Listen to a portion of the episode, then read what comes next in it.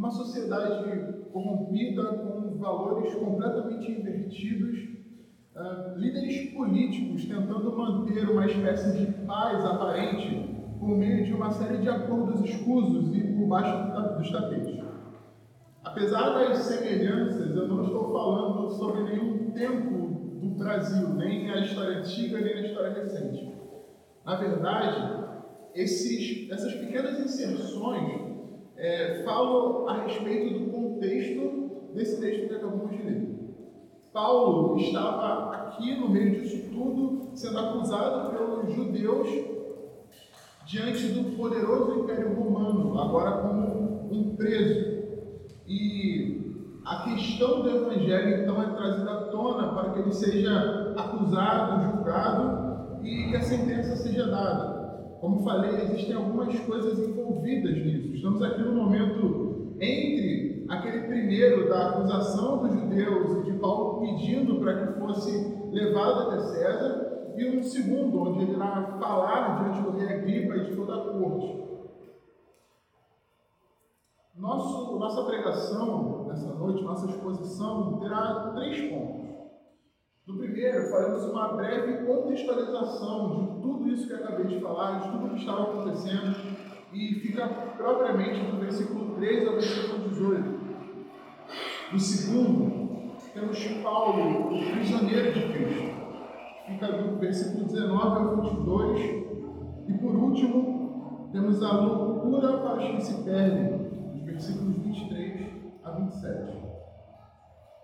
Nas últimas semanas, nós vemos acompanhando exaustivamente o relato do julgamento do apóstolo Paulo. Toda a questão, desde a controvérsia com os judeus, tudo aquilo que eles acusavam o apóstolo Paulo, o governo romano envolvido, e a coisa ainda não termina. Na verdade, esses últimos capítulos, esses últimos momentos do livro de Atos, são exatamente para mostrar tudo isso que acontece com o apóstolo Paulo em seu fim de vida, em seu último julgamento ali.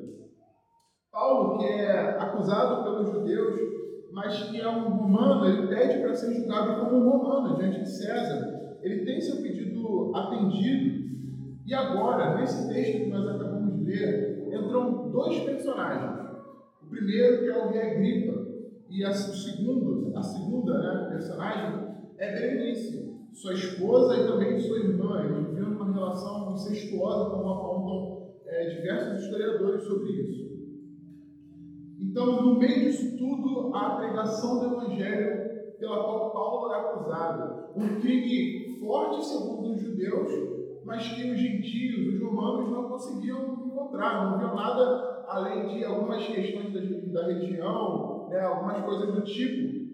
Isso fica bem claro. É, Lucas tem uma escrita muito precisa e ele aponta para isso na fala de Festo, no verso 18, quando ele afirma que é, ele não conseguiu encontrar nada daquilo que ele suspeitava diante de Paulo. Lucas ele faz isso demonstrando que, de fato, os cristãos eles não tinham a intenção de instaurar um outro reino no lugar do governo romano, no lugar do império romano, outro império no lugar disso. É, ele não está mostrando, ele está mostrando justamente de que os cristãos não queriam instaurar uma nova monarquia no lugar ou instaurar uma revolução. Mas ele faz isso para demonstrar como o Evangelho, a pregação do Evangelho verdadeiro, é uma afronta, seja ela em qual contexto, qual, qualquer contexto que esteja, diante de qualquer reino, diante de qualquer majestade, de qualquer sistema de governo, a pregação do Evangelho sempre será uma afronta, sempre será um embate contra os poderes vigentes, porque o Evangelho se trata da salvação da alma humana. O Evangelho se trata da salvação para os pecados dos homens através da vinda de um verdadeiro rei. Não era, como falei, sobre uma revolução, mas tinha aspectos profundamente transformadores que não deixam o Evangelho passar despercebido em qualquer cultura em que esteja. Nesse trecho, nesse pequeno trecho, algumas coisas nos chamam bastante atenção. Como eu falei, existem esses dois personagens. O rei Agripa, que é chamado de rei, e de fato era alguém é, poderoso, conhecido mas não tão poderoso assim como, por exemplo, seu pai ou seu avô era. De certa forma era um rei, era alguém de fato poderoso. E também essa mulher chamada Berenice. Esta mulher, como disse, é, os historiadores apontam para o fato de que vivia numa relação incestuosa. Ela era irmã de Agripa e apresentada como sua esposa. Aqui está aqui diante dessa tomada de decisão, toda essa questão para ser resolvida essa mulher já havia sido casada com seu próprio tio anteriormente, e ainda assim ela era amante de Tito Vespasiano, outro homem bastante influente.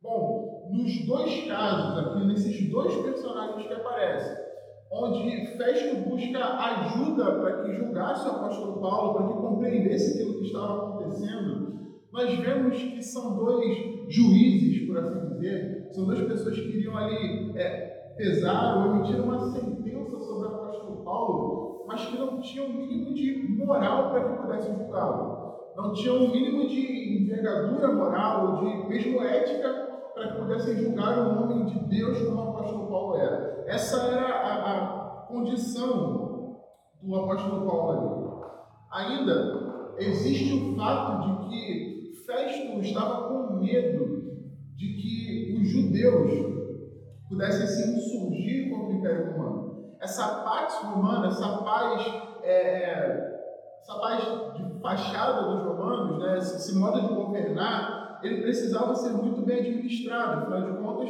era a forma como o Império se expandia. Só que os judeus, eles além de serem muito grandes, um povo numeroso, eles tinham poder suficiente para de fato gerar problemas ali, gerar uma situação conturbada para esse governo.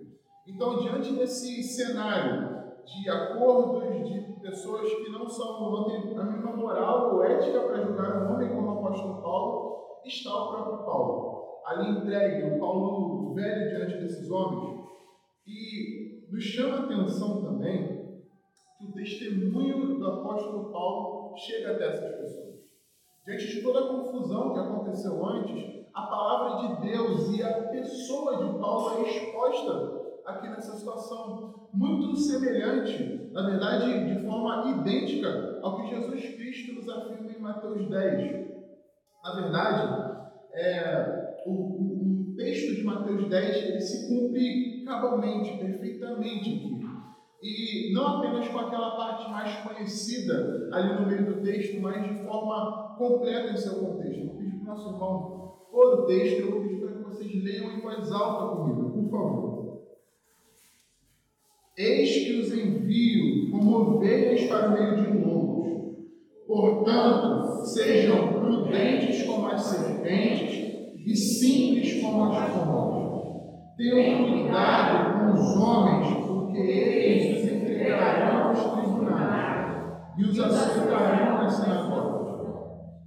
Por minha causa, vocês serão levados à presença de governadores e de reis, para me servir de testemunho a eles e aos gentios. E quando entregarem vocês, não se preocupem quanto a como ou que irão falar, porque naquela hora lhes será concedido o que vocês dirão. Afinal, não são vocês que estão falando, mas o Espírito do Pai de vocês é quem fala por meio de vocês. Um irmão entregará a morte outro irmão, e o pai entregará o filho. Haverá filhos que se levantarão contra seus pais e os matarão Todos odiarão vocês por causa do nome. Aquele, porém, que ficar firme até o fim, este será salvo. Esse texto é muito importante, onde Jesus fala com seus discípulos o que eles haveriam de sofrer, é muito conhecido e muito pregado, muito exposto muitas vezes. Só que o problema é quando ele é colocado apenas como parte, como aquele trecho que eu ressaltei, onde Jesus afirma que por causa dele os discípulos serão levados à presença de governadores e de reis para servir de testemunho. Esse texto de fato se cumpriu. Paulo está diante de reis e de governadores dando testemunho de Jesus. Mas a palavra de Deus, como afirmei antes, agora ressalto, se cumpre aqui de forma completa. O contexto completo dessa passagem é exposto, trabalhado aqui através da vida do apóstolo Paulo. Bom, o Senhor Jesus afirma que por conta dele, por causa dele, seus discípulos seriam levados à presença de reis e governadores. Isso é algo grande, isso é algo belo. Mas isso não significa receptividade à mensagem. Paulo, de fato, está aqui diante de reis, diante de governadores, mas quando nós olhamos para a situação como um todo, Paulo, por um lado, tem pessoas desejando a sua morte, por outros, por outro lado, desprezando completamente. Pessoas que não ligam, não se interessam pela mensagem que ele está pregando. Pessoas que não têm interesse em ouvi-lo. E esse é o contexto que, nos, que o texto nos aponta aqui. Essa é a situação em que o apóstolo Paulo está. Irmãos, eu quero que vocês percebam o impacto que a ressurreição de Jesus Cristo causa na vida do apóstolo Paulo. É para isso que Festo vai apontar, ainda que você entender, nós vamos perceber melhor isso no próximo ponto, mas é para isso que Festo aponta ao dizer que o, apóstolo, o problema que o apóstolo Paulo tinha causado. Esse homem é levado porque, enquanto todos afirmam que Jesus Cristo tinha morrido, ele tinha certeza da verdade, que era o fato de que Cristo vive. Jesus Cristo estava vivo, estava ressurreto. Por essa doutrina da ressurreição, por amor à palavra e à obra de Jesus Cristo, é que Paulo está sendo levado, desprezado. Ele foi açoitado muitas vezes e agora será julgado por pessoas que não têm a mínima condição de apontar um dedo para um homem grande, para um homem poderoso no nome do Senhor, o apóstolo Paulo. Muitas vezes, em nossos ímpetos missionários evangelísticos, nós nos apontamos, nos apegamos a este versículo que afirma que, pelo nome do Senhor Jesus, falaremos diante de governadores e de reis. Isso, como falei, é bíblico, isso está correto. Mas quando nós nos apegamos a isso, será que de fato nos apegamos ao texto por completo? Será que nossas orações por envio, por ser útil na obra do Senhor, por anunciar o nome de Jesus Cristo, contemplam também dor, sofrimento, oposição ao nome posso ir além nessa minha proposição, nessa minha argumentação e pergunto se na sua vida o testemunho de ressurreição de Jesus Cristo é visto e anotável. Talvez alguns presentes aqui que se dizem cristãos, que se chamam pelo nome de Jesus Cristo, sequer podem ser apontados como quem crê na doutrina da ressurreição. O apóstolo Paulo não tinha como se esconder, não tinha como escapar disso, porque a vida dele era entregue pela ressurreição de Jesus Cristo. A vida dele era tomada pela pregação do Evangelho de Jesus Cristo. Talvez alguns aqui presentes conseguiriam passar incólumes, desapercebidos, porque a ressurreição de Cristo não é algo que você pode ver em suas vidas. Que o Senhor nos leve a questionar e a pensar sobre isso que as autoridades ao nosso redor, sejam elas patrões, colegas de trabalho, colegas de estudos, parentes, amigos próximos, possam perceber que o nosso testemunho é um testemunho de quem crê e entrega a sua vida pela ressurreição do Senhor. Continuando, o texto ainda nos mostra como homens, ainda que vendo, não conseguem compreender nada a respeito do que de fato é o Evangelho.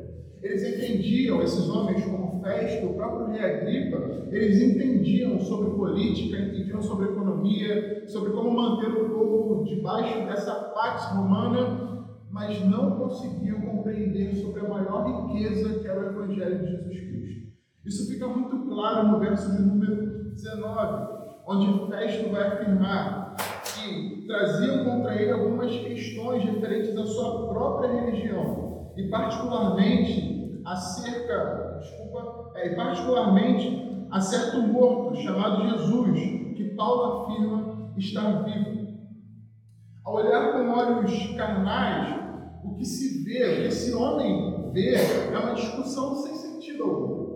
Bom, havia uma facção de judeus que afirmavam que certo homem estava morto. E havia o apóstolo Paulo, havia um Paulo, um homem aqui que afirma que esse homem está vivo. É, quando você olha com olhos carnais, é uma discussão que, que beira o bobo, sem importância.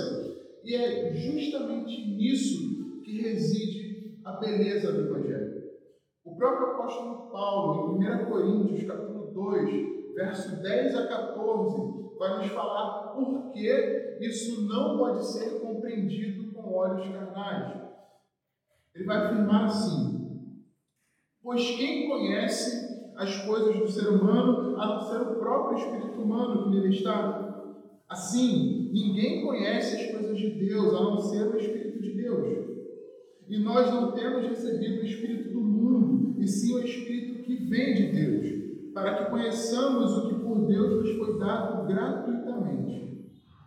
Disto também falamos, não em palavras ensinadas pela sabedoria humana, mas ensinadas pelo Espírito conferindo coisas espirituais com espirituais.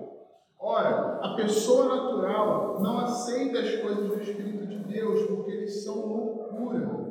E ele não pode entendê-las porque se discernissem, porque elas se discernem espiritualmente. Porém, a pessoa julga, a pessoa espiritual julga todas as coisas, mas ela não é julgada por ninguém. O motivo pelo qual o apóstolo Paulo queima sua vida até o fim, estamos falando aqui sobre o Paulo em seu final de vida, um homem velho, um homem que não descansava, mas era incansável no avanço do Evangelho. O motivo pelo qual esse homem entregou tudo que ele era e pelo qual ele entrega a sua vida diante de festa, diante da corte do rei Agripa, era um motivo aparentemente bobo ou sem sentido, porque esses homens olhavam olhos carnais. Era impossível que qualquer um desses homens que eram sábios segundo o mundo compreendessem a verdade do que o apóstolo Paulo estava falando. Isso não era impossível porque eles não eram sábios o suficiente. Isso não era impossível porque eles não tinham empatia ou porque eles não eram inteligentes ou perspicazes o suficiente. Isso era impossível porque a própria natureza humana não consegue perceber essa realidade. É tão impossível quanto um homem com trajes de banho normais tentar se mergulhar no mar e tocar o fundo da fossa das Marianas, o ponto mais fundo e mais denso, com maior pressão atmosférica do mar. Ele seria esmagado antes mesmo de chegar perto disso. É tão impossível quanto um peixe que tenta voar como um papagaio. Isso é impossível porque a natureza, em sua própria compreensão, em sua própria forma de ser, não atende. Diante desses homens, desses reis e sábios segundo o mundo, estava um homem espiritual, um homem sobre o qual eles discutiam, mas sem conseguir entender, manifestava a glória do poder de Deus e do Evangelho diante deles. O Evangelho de Jesus, meus irmãos, não é uma ferramenta das elites intelectuais ou políticas. O Evangelho não é o que os mais aptos, os melhores, aqueles que têm entendimento mais afiado conseguem compreender. Irmãos, o Evangelho é o poder de Deus para a salvação. Portanto, não é sobre o quanto nós sabemos ou quanto, quantos livros podemos ler. É sobre o Espírito Santo que nos leva até Jesus Cristo, que nos leva a nos colocar de joelhos diante da majestade daquele que tudo criou, que se entregou por nós. É sobre isso que o Evangelho se trata.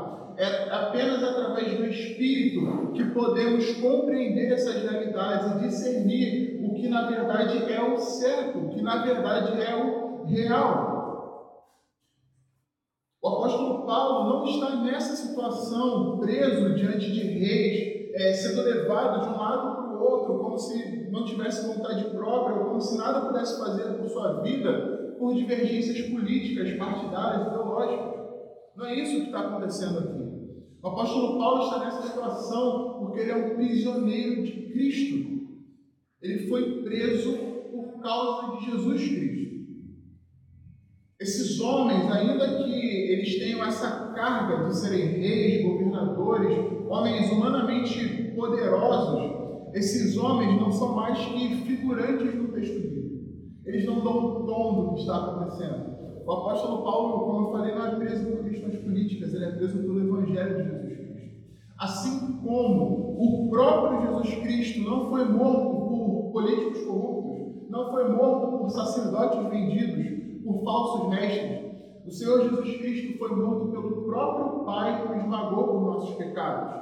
Essa é a verdadeira realidade, por assim dizer, se é que posso usar esse termo não tão adequado em termos de língua portuguesa, mas é, foi por isso que Jesus Cristo foi morto, foi esse o sacrifício de Cristo.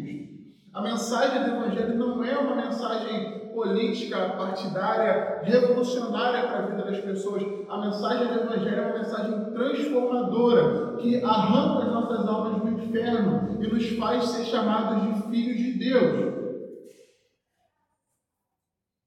Hoje é possível que você já tenha ouvido alguma mensagem que aponta para esse tipo de coisa, que aponta para o fato de que Jesus Cristo foi um preso político, de que os homens de Deus foram presos porque desafiaram o sistema, porque desafiaram leis, mas não é isso que aconteceu. Queridos, o Evangelho precisa ser exposto em sua totalidade e com o seu foco principal, com o seu enfoque correto, porque senão ele não é Evangelho.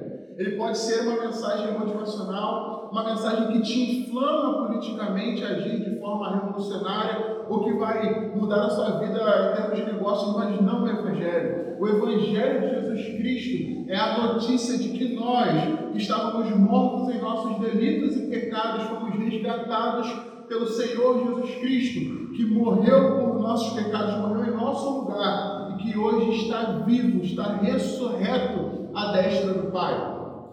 É por essa mensagem que o apóstolo Paulo entrega a sua vida, é por essa mensagem que ele se entrega. Então, voltando para o texto original, do, do versículo 23 ao versículo 27, o julgamento está formado, está posto.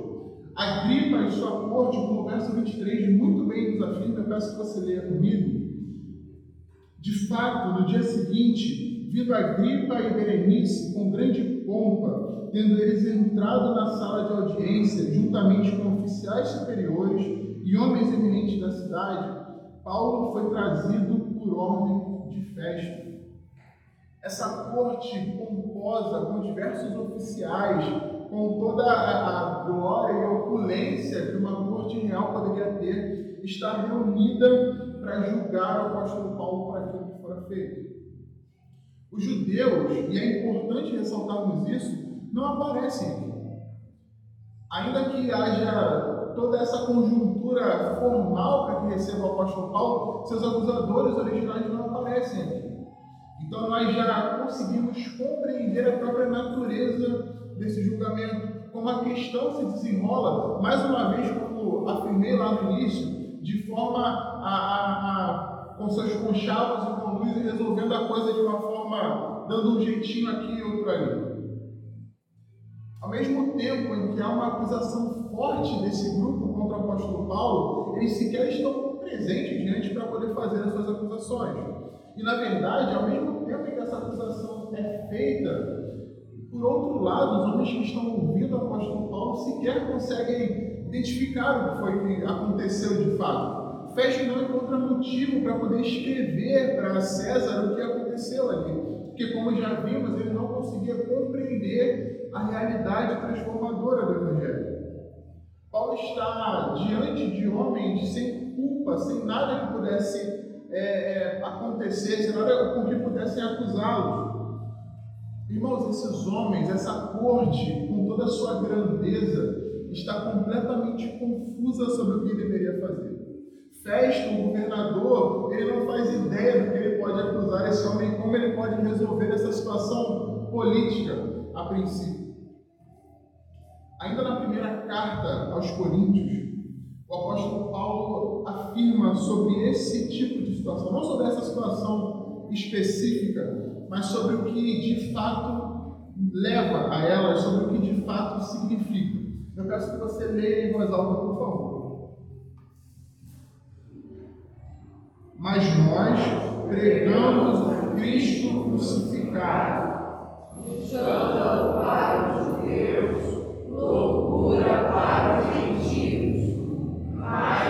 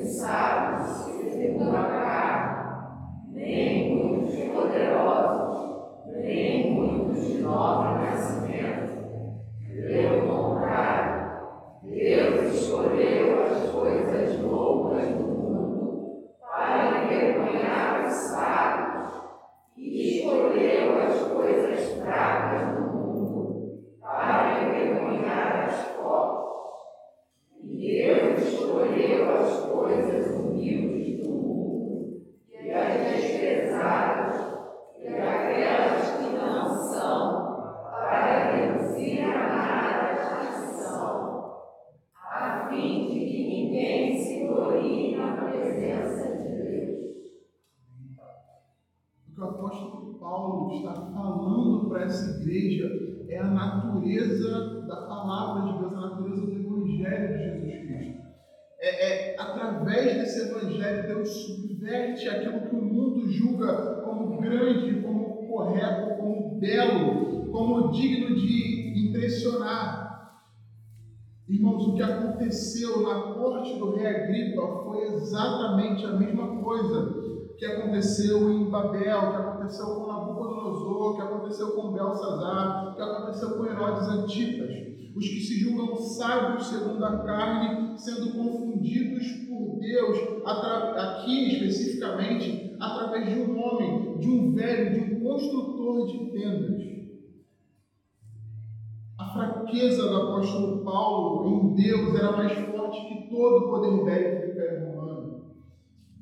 A condição de prisioneiro de Cristo do apóstolo Paulo era mais honrada e mais nobre do que a condição de realeza de todos os seus juízes.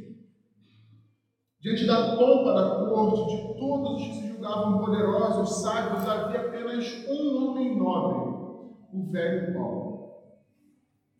Esse homem a semelhança de um vaso de barro velho que contém a mais bela riqueza dentro resplandece a beleza do reino de Deus.